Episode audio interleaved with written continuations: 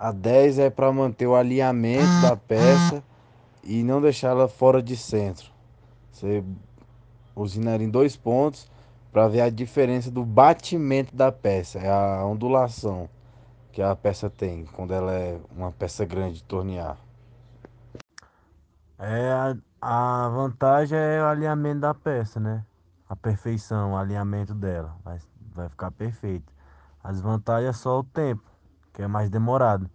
Você vai tornear em um ponto, aí vai bater relógio comparador, aí vai bater em tornear outro ponto, bater relógio comparador, entendeu?